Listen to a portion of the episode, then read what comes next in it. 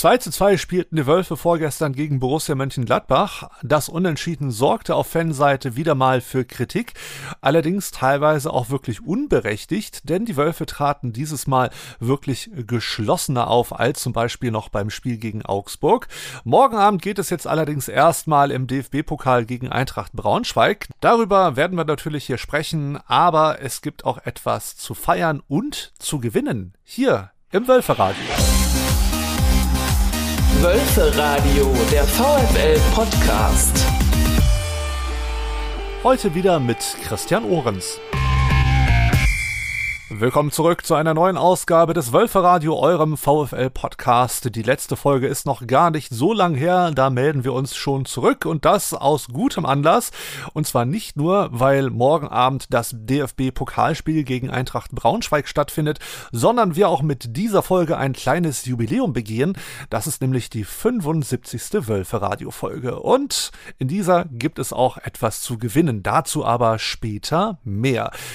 Ich habe heute natürlich auch wieder einen Gast mit an Bord und heute ist es Ex-VfL-Spieler, ehemaliger Co-Trainer und jetzt Fanbeauftragter als auch Wölfe Radio Arena Live-Moderator Holger Ballwanz. Schön, dass du mit dabei bist. Ja, vielen Dank, Christian. Hallo, liebe Wölfe Radio Podcast-Hörer freue mich, dass ich dabei bin. Wir werden gleich gemeinsam auf das hinter uns liegende Spiel gegen Mönchengladbach blicken, aber auch schauen, was uns morgen in Braunschweig erwarten könnte.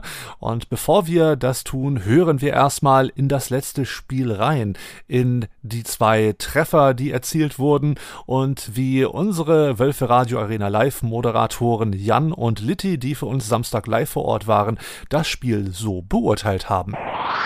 Die Wölfe bleiben trotzdem im Ballbesitz, wieder hintenrum gespielt. Linke Seite geöffnet, Kaminski auf Höhe des Strafraums unterlaufen davon. Komm, Otavi, guter Ball in Richtung Grundlinie. Otavi kriegt ihn noch, bringt ihn in die Mitte und da ist er! Da ist er! Gerhard! Da ist wieder er! Gerhard! Im 5-Meter-Raum, wenn du ihn anschießt, ist der Ball auch drin, hätte ich jetzt beinahe gesagt.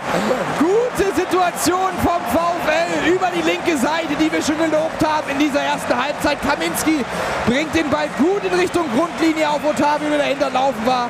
Der kratzt dann auf der Auslinie den Ball in die Mitte, in den 5-Meter-Raum. Und Janne Gerhardt, persönlicher Rekord, drittes Tor im dritten Spiel für unsere Nummer 31 Litti. Langer Ball jetzt Richtung Mamouche, aber das ist natürlich einfach zu verteidigen für Friedrich, aber trotzdem Cornet wieder, wieder äh, abgelaufen worden, dann von Arnold da im Zentrum, linke Seite geöffnet, Otavio mit einer Halbfeldflanke, Mamouche kann ihn annehmen, nimmt den an und schließt mit der Drehung stark ab, links unten versenkt er die Kugel hier zum 2 zu 2, der VfL wieder im Spiel, wieder so aus dem Nichts, Litti, der sagt ich was ist bin los hier? froh, dass ich keine Ahnung habe. Weltklasse-Tor von Mamouche.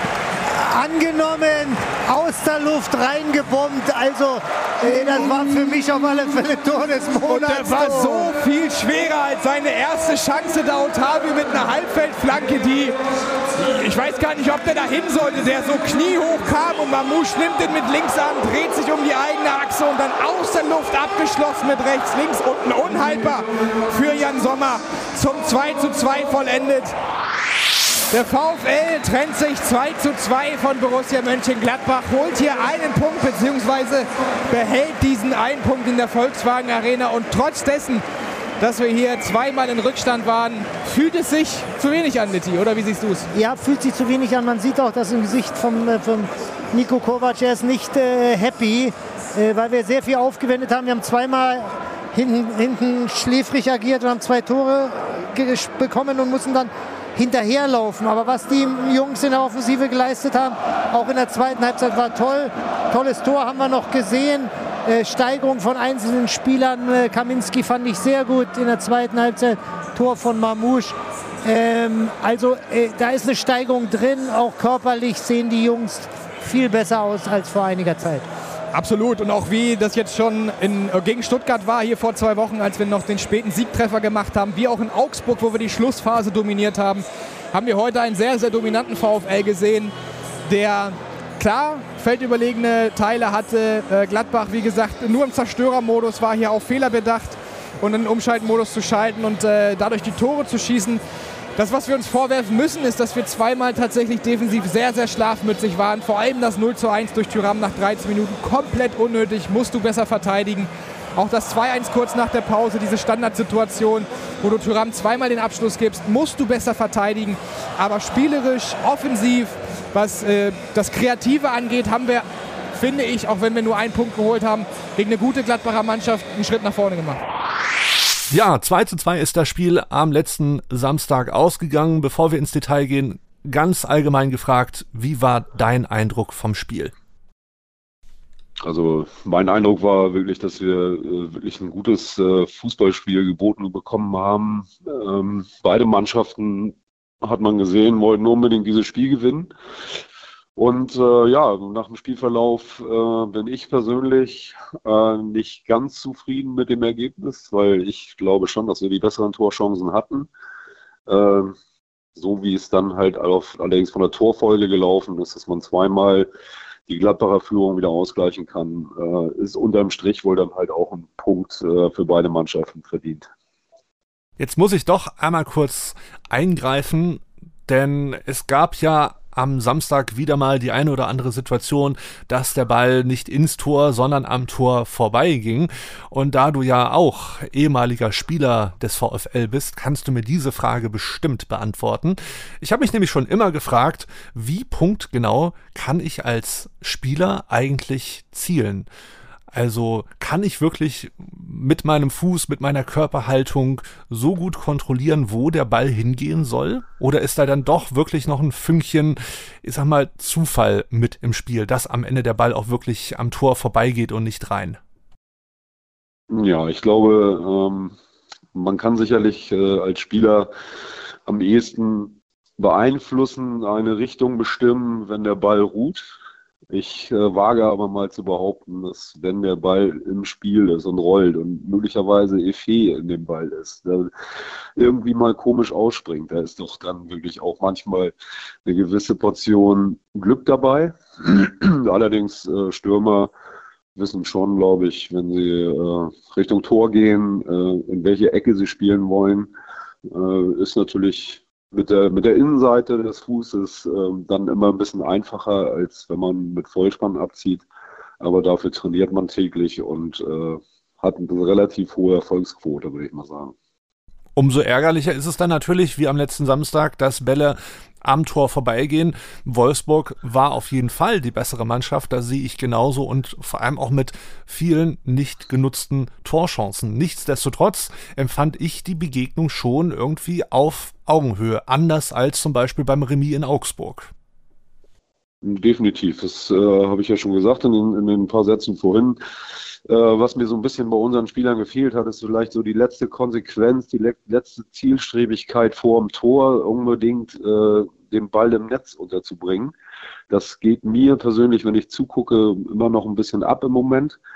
Äh, auf der anderen Seite muss ich auch sagen, dass wir äh, jetzt die letzten drei, vier Spiele ähm, definitiv äh, kompakter und besser gespielt haben als äh, zu Saisonbeginn. Also von daher ist das schon eine positive Entwicklung zu sehen. Äh, die mich dann auch positiv stimmen für die nächsten Partien. Wieder sehr positiv aufgefallen ist ja Yannick Gerhardt, der auch am letzten Samstag einen Treffer erzielt hat. Ja, das freut mich natürlich besonders für Yannick Gerhardt, weil ja, ich glaube, er ist äh, gerade in dieser Mannschaft mit einer der immer laufstärksten Spieler. Und äh, das kommt nicht von ungefähr, dass Yannick, glaube ich, jetzt im Moment äh, tatsächlich auch Torgefahr erzeugt, ähm, weil er halt durch seine Laufstärke halt auch äh, das häufigere Mal im gegnerischen 16er auftaucht. Und was mich um besonders freut im Moment, ist, dass er meistens seine Chancen auch eiskalt nutzt. Und das äh, war halt ähm, ja ein tolles, tolles Ausgleichstor am Wochenende zum 1-1 äh, wo er die, die Flanke von Otavio halt wieder vier, fünf Meter vorm Tor äh, direkt abnimmt und äh, unter, den, unter der Latte versenkt. Zweites Tor wurde ja wieder von Omar Mamouche erzielt. Auch jemand, der, der vor allem schon beim Stuttgart-Spiel sehr gut und sehr deutlich auf sich aufmerksam machen konnte. Ja, Omar spielt natürlich äh, nach dem Ausfall von Lukas Metscher äh, auf der zentralen äh, Mittelstürmerposition, äh, hat er aus, aushilfsweise dann halt dort agiert. er ist ja dann auch am, äh, Samstag tatsächlich für Lukas Metscher dann wieder in die, in die Neuner-Position gegangen. Und äh, ja, macht natürlich ein tolles Ausgleichstor, perfekte Ballannahme, dann direkt aus der Drehung unten ins kurze Eck versenkt. Ähm, das äh, kommt nicht von ungefähr. Ich glaube auch, dass Oma einer der technisch versiertesten Spieler bei uns in der Mannschaft ist. Und äh, ich hoffe, dass seine Leistung halt auch dementsprechend so bleibt und vielleicht äh, gibt es vielleicht auch mal eine Doppelspitze mit Lukas Metscher zusammen. Vielleicht wird dadurch dann vielleicht auch noch mal ein bisschen mehr Torgefahr erzeugt. Äh, aber das äh, entscheidet, wie gesagt, immer so schön, wie man so schön sagt, der Trainer. Es gab ja in der Vorabberichterstattung einen Kommentar, ja, Niko Kovac muss sich entscheiden zwischen Mamouche oder Metscher, wo ich mich dann als Fan gefragt habe, ja, warum muss er sich denn entscheiden? Er könnte doch auch einfach beide bringen. Man muss sich doch nicht für eine Spitze entscheiden, sondern man kann ja auch mit Doppelspitze arbeiten oder man könnte mit Doppelspitze arbeiten. Ja, das äh, habe ich ja eben so ungefähr angedeutet, äh, dass äh, das vielleicht auch mal eine taktische Variante wäre, äh, vielleicht systemmäßig mal umzustellen. Im Moment äh, sehe ich eher so das 4, das 4-3-3 bei Nico Kovac äh, oder das äh, 4-2-3-1. Also das sind so die beiden Varianten, die ich im Moment sehe. Ähm, und von daher, ja, ist, ist es so, dass äh, ja, dann vielleicht man sowas mal ausprobieren muss. Aber wir können ja erstmal glücklich sein, dass Nico Kovac jetzt nach vielem Herumprobieren seinen Kader, seine Spielweise gefunden hat, die ja auch wirklich Früchte trägt. Denn besser ein Punkt als kein Punkt. Ich weiß noch einen Euro fürs Phrasenschwein. Und äh, viele Fans, das konnte man leider in den sozialen Medien, wo ja häufig viel kritisiert wird, auch wieder lesen, sehen dieses Remis gar nicht als so positiv, weil sie sagen, ja, wenn man sich allein nur die Punkte betrachtet, ist Platz 13 doch sehr, sehr dicht am Abstiegskampf. Sehe ich persönlich anders. Ich finde, Platz 13 ist ein guter Start, auf dem man durchaus weiter aufbauen muss. Aber ich packe jetzt nicht gleich wieder die Kritikerkeule aus, wie viele andere, die sagen, oh, Platz 13, das ist schon so fast schon wieder im, im Abstiegskampf drin.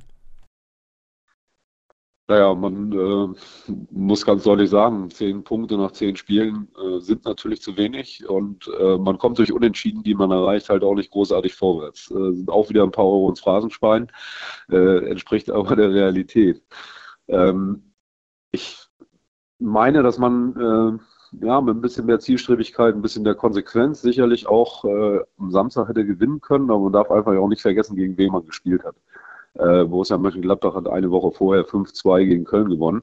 Ähm, und jedes Bundesligaspiel beginnt halt immer wieder, äh, dass, dass zwei Mannschaften gegeneinander spielen, die äh, aus in der Bundesliga fast alle auf Augenhöhe sind. Ja, das schlägt auch zum Beispiel ein FC Augsburg mal ein FC Bayern München 1-0 zu Hause. Und äh, von daher äh, stimmt mich die Entwicklung der Spielart, der, der Spielart oder der Art und Weise, wie, wie die Mannschaft im Moment auftritt, stimmt mich positiv, dass wir hoffentlich relativ schnell einen Anschluss ans gesicherte Mittelfeld bekommen. Ähm, da gibt es natürlich dann halt auch jetzt wieder die, die nächsten fünf Spiele bis zur Pause, äh, wo man definitiv äh, über, über Siege natürlich äh, dann nur dort rankommt und äh, da helfen Unentschieden nicht weiter. Aber äh, ich bin da guter Dinge und ich glaube, dass wir spätestens äh, im Januar mit Abschluss des 17. Spieltags zumindest äh, die 20-Punkte-Hürde überschreiten.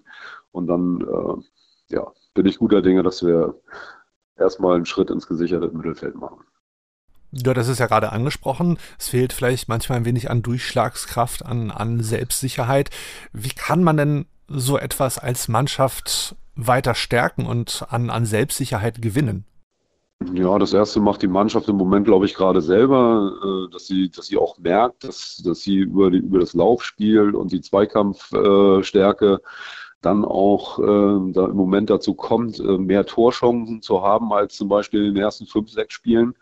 Und äh, ja, da muss jeder Spieler sich halt selbst überprüfen. Äh, ich nehme jetzt einfach mal eine Situation aus der ersten Halbzeit am, am Samstag, wo Lukas Metscher äh, am 16er eigentlich gut freigespielt wird auf der halbrechten Position und äh, aus meiner Sicht ein bisschen einfach zögert und irgendwo noch versucht, den, den Mitspieler in der, in der Mitte zu suchen, wo eigentlich gar keiner war. Und wenn er die Entschlossenheit vielleicht äh, gleich zeigt, mit, äh, mit Ball äh, noch zwei, drei Meter läuft, äh, dann hat er sicherlich eine andere Ausgangsposition als die, die er dann hatte, als der Ball dann wirklich knapp links unten am Pfosten vorbeigeht. Äh, das war so eine Situation, wo er einfach vielleicht auch ein bisschen egoistischer sein muss. Und manchmal sehe ich das so, muss halt auch der Egoismus eines Stürmers vielleicht dann halt auch mal äh, genutzt werden, um halt einen Abschluss aufs Tor zu haben diesen Egoismus muss man natürlich auch ein bisschen mitbringen oder über die Zeit hinweg auch entwickeln. Das äh, hat man ja wahrscheinlich nicht, oder das hat ja nicht jeder Spieler automatisch, oder? Ja, ich nehme mal unsere, unsere Außenspieler. Äh, jetzt im Moment sind es äh, halt äh, Kaminski und äh, auf der, auf der rechten Seite natürlich Patrick Wimmer. Äh, beide sind eher aus meiner Sicht so ein bisschen Vorbereiter, äh, als statt äh, selbst Torjäger. Und manchmal müssen sie vielleicht diesen Egoismus dann halt auch äh, entwickeln und schnell entwickeln, um zu sagen, äh, ich habe jetzt eine 1 gegen 1 Situation, äh, ich muss eigentlich nur an dem Gegenspieler vorbei und dann versuchen, den Ball aufs Tor zu bringen. Und diesen, diese, ähm, diese ähm, Geschichte müssen die, diese Spieler entwickeln und gerade die Offensivspieler. Morgen Abend wäre wieder die Chance dazu, es weiterzuentwickeln und voranzutreiben. Wir sind im DFB-Pokal gegen Eintracht Braunschweig und wie die Braunschweiger dann über das bevorstehende Niedersachsen-Derby denken, das hören wir jetzt. Kombinationsspiel. Im Kombinationsspiel geht es dieses Mal gar nicht so weit weg. Wir spielen morgen, nämlich bei Eintracht Braunschweig. Und wie es sich für ein Kombinationsspiel gehört, habe ich mir natürlich auch einen wahren Eintracht-Fan eingeladen. Und er ist nicht nur Eintracht-Fan, sondern ist auch Blindenreporter, heißt, er übernimmt mit seinen Kolleginnen und Kollegen die Live-Reportage an den Blindenplätzen im Eintrachtstadion, hat aber auch schon mal im Wolfsburg kommentiert. Ich begrüße Fred Lorenz. Schön, dass du mit dabei bist. Hallo, grüß dich. Schön, schön, danke für die Einladung erstmal. Sehr, sehr gerne. Ich bin ja im Vorgespräch eben schon ein bisschen hellhörig geworden. Moment mal, ein, ein Braunschweiger, der in Wolfsburg kommentiert. Man munkelt und sagt ja immer, ja, die Wolfsburger und die Braunschweiger gerade auf Fanebene verstehen sich nicht ganz so gut. Stimmt das? Was ist da aus Braunschweiger Sicht wirklich dran? Nun ja, also natürlich ist das nicht das beste Verhältnis, das man zwischen Braunschweig und Wolfsburg hegt, allerdings tatsächlich auch hauptsächlich auf Fanseite. Ich glaube, da wird auch immer viel aufgebauscht und aufgespielt, dass solche Gruppen sich äh, gegeneinander stehen und äh, sich dann versuchen, gegenseitig zu diskreditieren. Das kennt man ja auch aus Hannover von der anderen Seite. Das kennt man von Dortmund und Schalke. Ich glaube, das wird meistens ein bisschen mehr aufgebauscht, als es tatsächlich ist. Aber es ist natürlich schon so ein bisschen in dem Umfeld hier Braunschweig-Wolfsburg, äh, der Braunschweig, der Traditionsverein eben 1967 deutscher Meister. Und dann kommt irgendwann so der VfL Wolfsburg äh, aus der Versenkung mit viel Geld ausgestattet von einem deutschen Autounternehmen. Und ähm, da hat man natürlich immer so ein bisschen neidvoll drüber geschaut. Und na klar, so eine gewisse Rivalität, allein schon aufgrund der Entfernung, man, es sind ja 35 Kilometer zwischen diesen beiden Städten, ist natürlich klar. Und die Geschichte hat natürlich auch einige brisante Duells dann hervorgehoben hervorgerufen mit einigen Slaps, die einlagen, auch seitens Wolfsburger Fans und äh, aber auch sonst irgendwie was. Also das war, das war ja eine tolle, tolle Geschichte, die sich da auch abgespielt hat. Also in dem Bundesliga-Jahr 13, 14 oder auch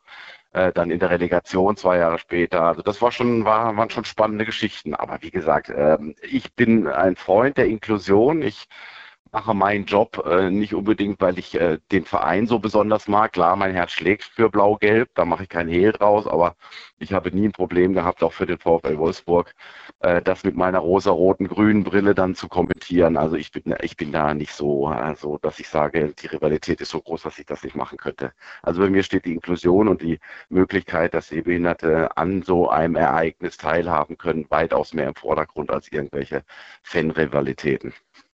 Wir schauen mal kurz nach Braunschweig. Euch geht's ja Punkte und Tabellenplatz technisch gar nicht mal so schlecht nach dem Wiederaufstieg in die zweite Liga. derzeit. Man muss dazu sagen, dieses Gespräch wird eigentlich schon am Freitag aufgezeichnet. Ne, das nächste Spiel habt ihr ja noch vor euch. Darum stand heute am Freitag ist es ja der zwölfte Tabellenplatz mit zwölf Punkten. Und ja, wie würdest du die aktuelle Situation bei euch so beschreiben? Naja, also was deutlich äh, bemerkbar ist, dass die Mannschaft sich tatsächlich jetzt auch so langsam eingefunden hat in Liga 2, während äh, man ja zum ersten Saisonspiel zum Beispiel den HSV zu Gast hatte und da eigentlich sensationell guten Fußball gespielt hat, aber leider nicht die, äh, äh, belohnt wurde mit Punkten. Genauso ging es ja in den Spielen dann auch danach und dann wurde ja auch der Ruf, der in Braunschweig auch schnell laut wird, irgendwie nach Veränderungen jedweder Art. Also die Mannschaft müsste verstärkt werden, sowohl in den allen Mannschaftsteilen und ist vielleicht auch der Trainer nicht der richtige und so weiter, das ganze Umfeld und dann ist natürlich der Sportdirektor erstmal wieder angezählt worden. Und das war natürlich auch schon eine kritische Situation bis dann eben zu diesem Spiel, äh, dem 2-2 gegen Düsseldorf, was ja quasi so der erste Heimpunkt dann war, wo man dann gedacht hat, so, ah, jetzt äh, geht's voran. Und man muss ja dann auch sagen, seit diesem Spiel, also letzten fünf Spiele, tatsächlich auch ungeschlagen. Man hat äh, kein Spiel mehr verloren. Man hat in Kaiserslautern, die ja nun echt eine Bomben-Serie äh, gestartet hatten, unentschieden gespielt. Hat, wie gesagt, gegen Düsseldorf unentschieden gespielt. Man hat äh, den KSC geschlagen. Man hat St. Pauli geschlagen. Das sind ja schon so auch namhafte Vereine, zumindest zumindest die letztes Jahr in der Saison eine gute Rolle gespielt hat. Und von daher muss man schon sagen, dass ähm, Eintracht Braunschweig, wenn es vielleicht jetzt auch nicht spielerisch unbedingt so das Gourmetstückchen ist, ähm, aber man ist dort angekommen und man hat, glaube ich, äh, erkannt, mit welchen Mitteln man tatsächlich äh, erfolgreich sein kann. Das basiert in erster Linie erstmal auf einer sehr gut verstärkten Abwehr. Also da hat man ja mit Benkovic und die Medina zwei Leute geholt, äh, die tatsächlich die Abwehr unglaublich stabilisiert haben, gemeinsam mit Brian Behrendt. Also dieses Dreierbollwerk da hinten hat dafür gesorgt, dass es jetzt einfach stabil ist. Man hat über die Außen mittlerweile ganz gut äh, den Weg gefunden mit Donkor und Marx und so weiter. Und dann hat man natürlich jetzt auch einen ziemlich genialen Mittelfeldspieler ja verpflichtet mit dem jungen Emanuel Ferrei, der ja aus der Zweitmannschaft von Dortmund kam der natürlich so ein bisschen die Fäden zieht in der Mitte und dann hat man natürlich im Backup diese zwei Kämpfer oder drei mit Nicolau, Henning und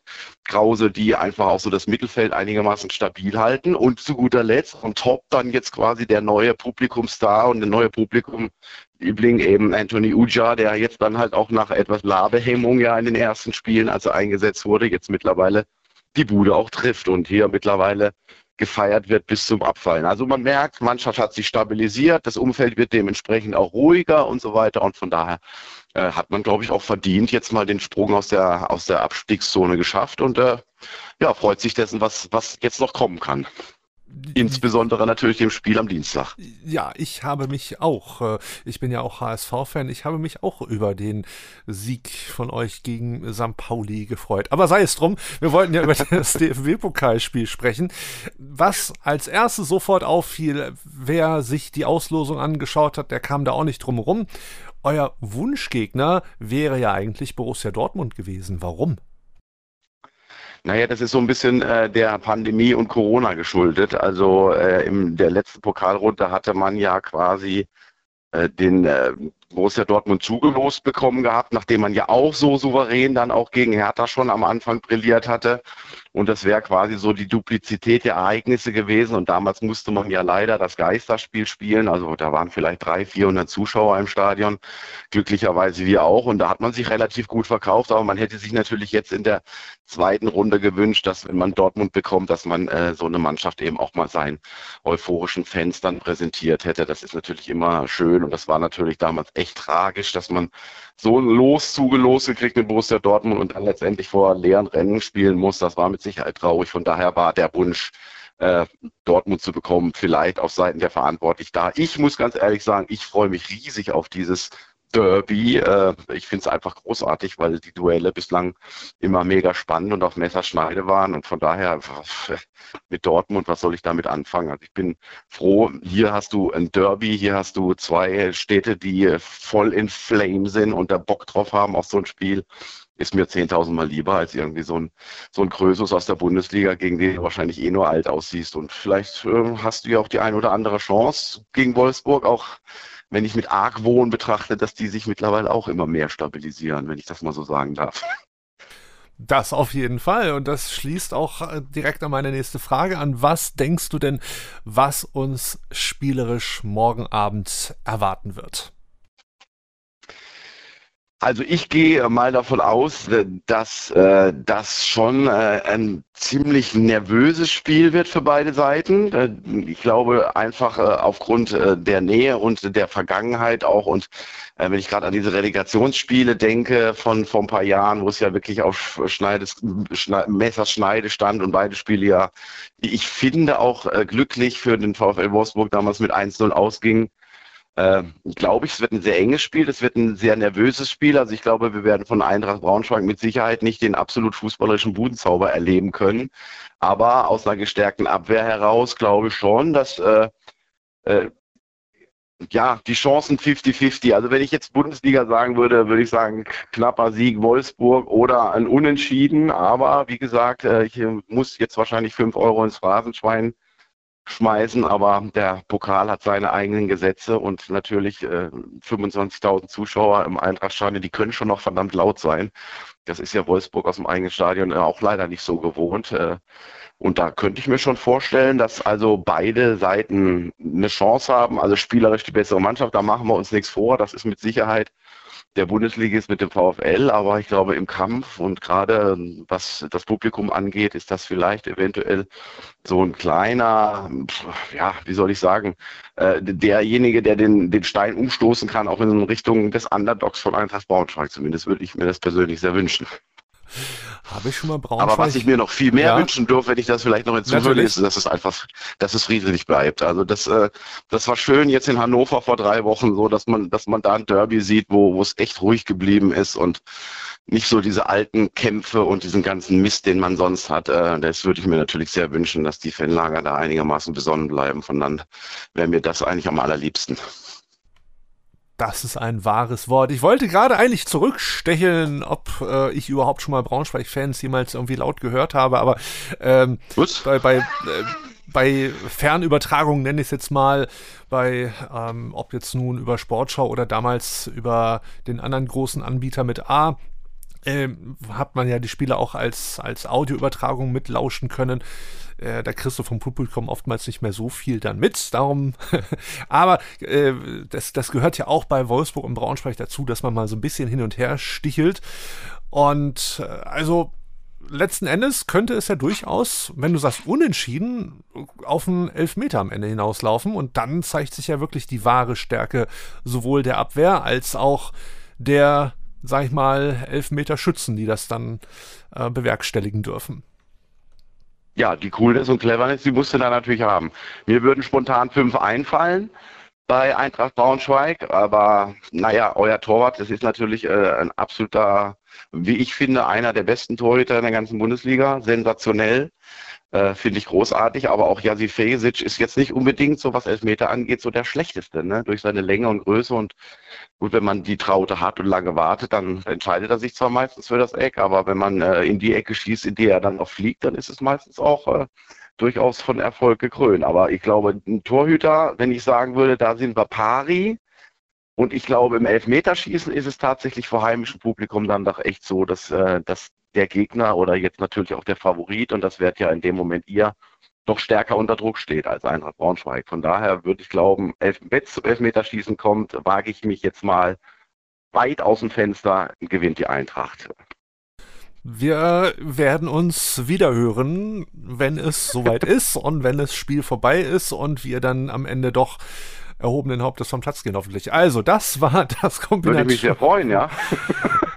Ah, wenn wir uns noch mal wieder hören, meine ich. Nicht, wenn so. ihr erhobenen auf das Platz geht.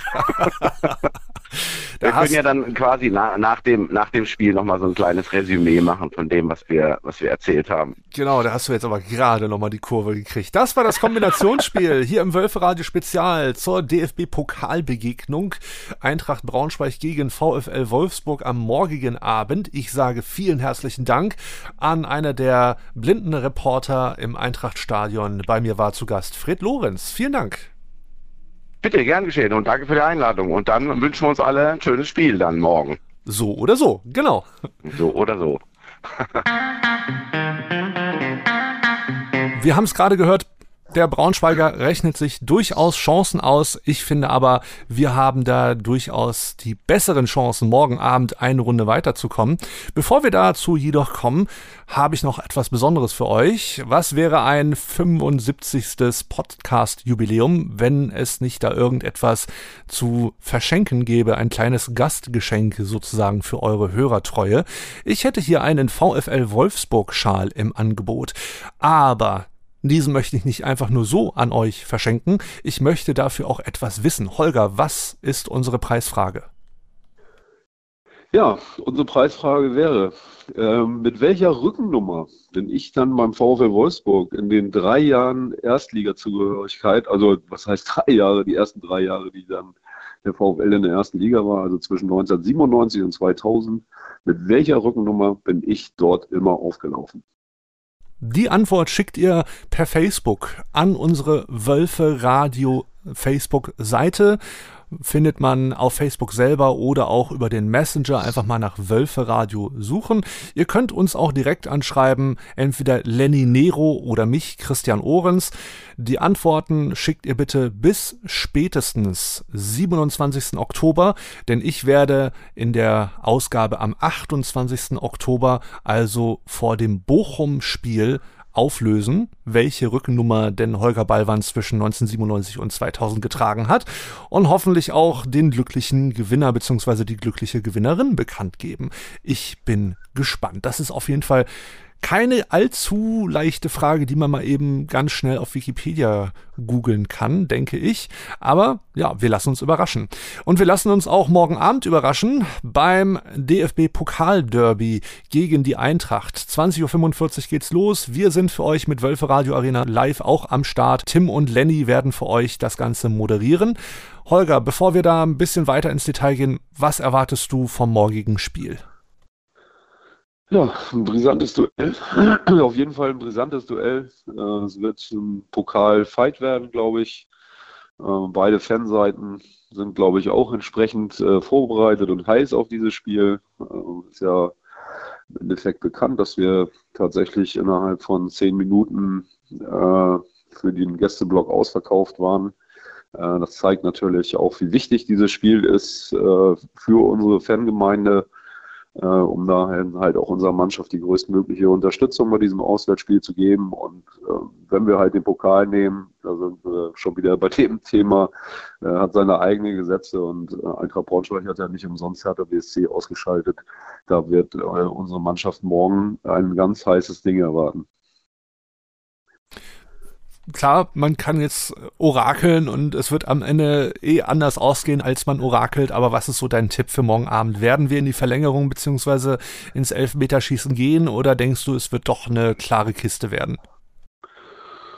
Also ich äh, sage, wenn unsere Mannschaft annähernd äh, ihre Form hat und ihre Leistung auf den Platz bringt, äh, werden wir das Spiel gewinnen. Ähm, ob es nun vielleicht mit einem Tor oder mit zwei Toren ist, äh, das lasse ich mal dahingestellt. Aber im Normalfall mit Normalform äh, und einem normalen Spielverlauf, also sprich, äh, keiner lässt sich anstecken und wir haben keine roten oder gelb-roten Karten auf, auf beim Spiel, dann werden, wird der VfL nach der 90. Minute als Sieger vom Platz gehen. Du bist ja Fanbeauftragter beim VfL. Kannst du irgendetwas dazu sagen, ob von äh, Fanseite, von Fangruppierungen für morgen Abend irgendetwas Besonderes geplant ist? Ja, das ist ja immer bei solchen Spielen immer äh, häufig so, dass natürlich eine, eine Fanszene, also eine aktive Fanszene dort äh, zumindest rein optisch äh, was vorbereitet. Ich kann da allerdings auch nicht zu viel vorwegnehmen, äh, da das auch unterm Strich äh, immer so ein bisschen Staatsgeheimnis ist. Ähm, da lassen sich Ultras halt auch äh, ja nicht, nicht gerne in die Karten gucken. Natürlich sind wir über alle Dinge äh, informiert, äh, die rein optisch zum Intro passieren sollen, aber da möchte ich nicht allzu viel vorwegnehmen. Ja, oder man ist einfach live im Radio mit dabei. Wer morgen nicht wirklich vor Ort sein kann, ab 20.30 Uhr übertragen wir ja bei Wölfer Radio Arena Live das ganze Geschehen. Und ich denke doch mal, dass Tim und Lenny, falls es etwas Besonderes zu sehen gibt, dieses dann auch euch ganz genau beschreiben werden. Apropos Lenny, der war letzte Woche übrigens zu Gast auf der Gegenseite, beziehungsweise wohl eher gegen gerade. So heißt nämlich der Podcast der Eintracht. Und wir wollen mal reinhören, was Lenny im Eintracht-Podcast über die morgige Begegnung so gesagt hat. Eigentlich würde ich sagen, ähm, haushoher Favorit VfL Wolfsburg. Wie siehst du das? Ja, muss. Also ich will jetzt da nicht, ähm, will jetzt da nicht arrogant rüberkommen, aber du musst gegen den Zweitligisten musst du im Pokal weiterkommen. Also das dachte allerdings Hertha BSC auch, ja.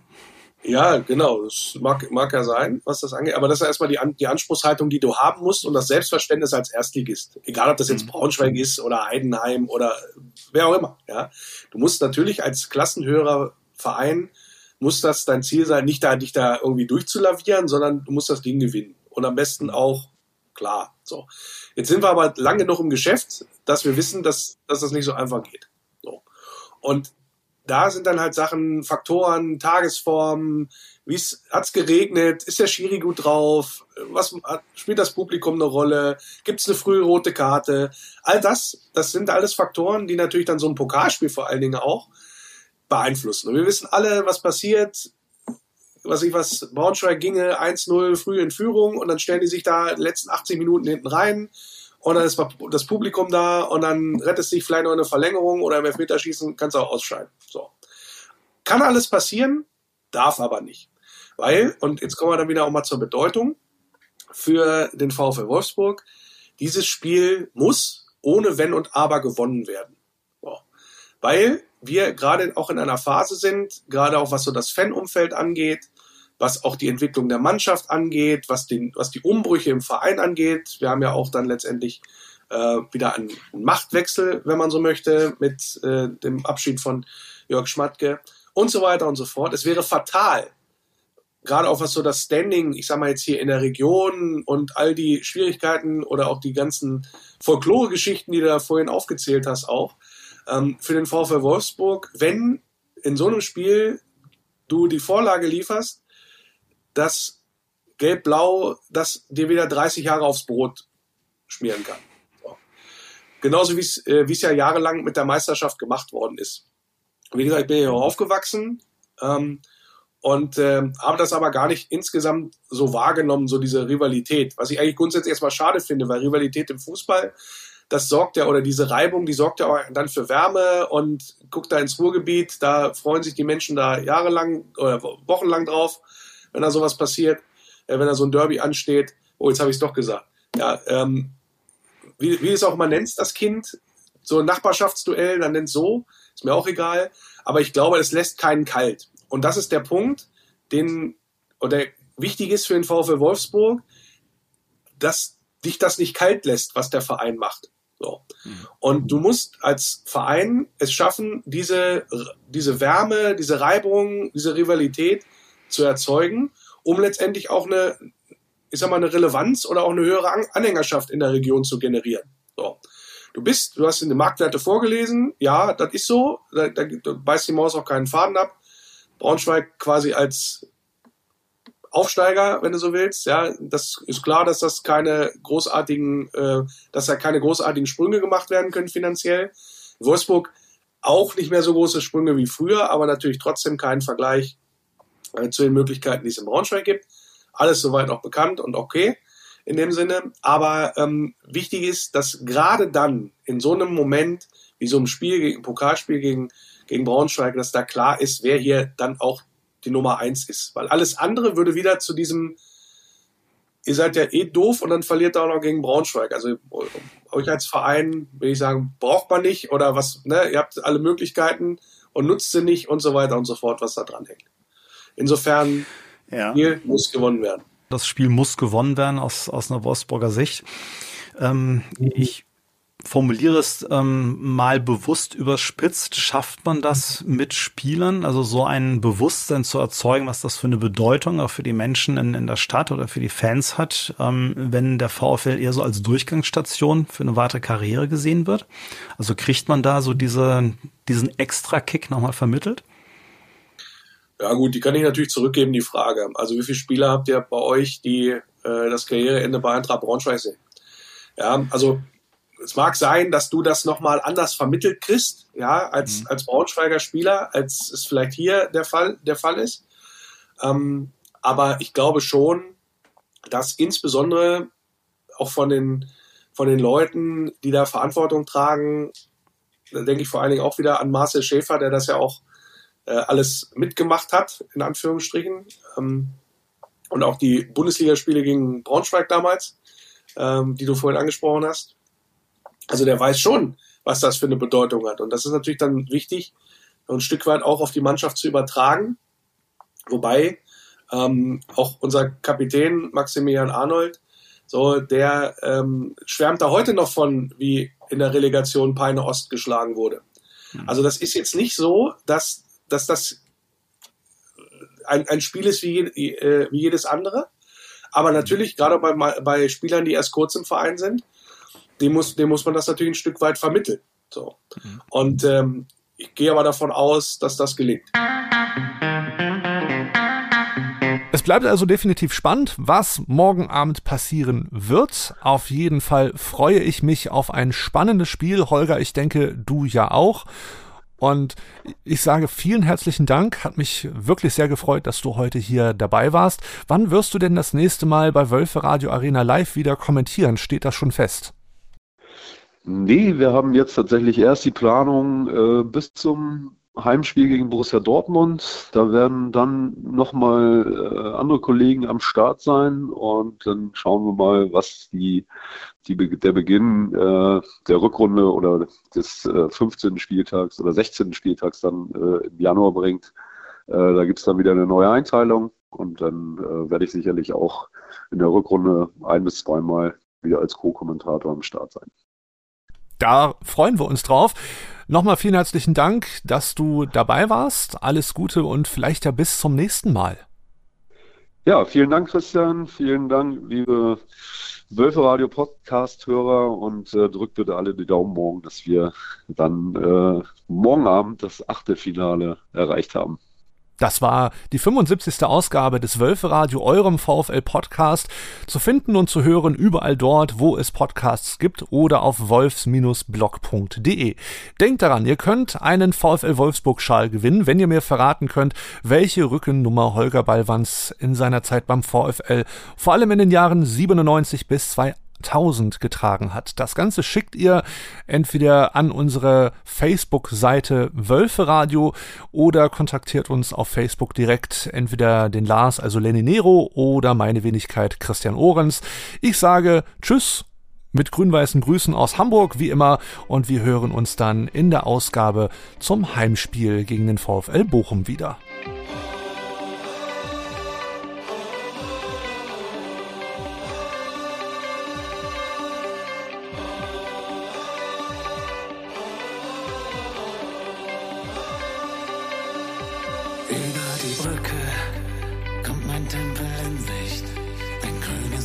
Wunderschön. Jedes Mal aufs Neue, dieses Gefühl, wenn ich ihn dort sehe. Kann nur schwer beschreiben, wie es mir dann geht. Lest in meinen Augen, was dort geschrieben steht.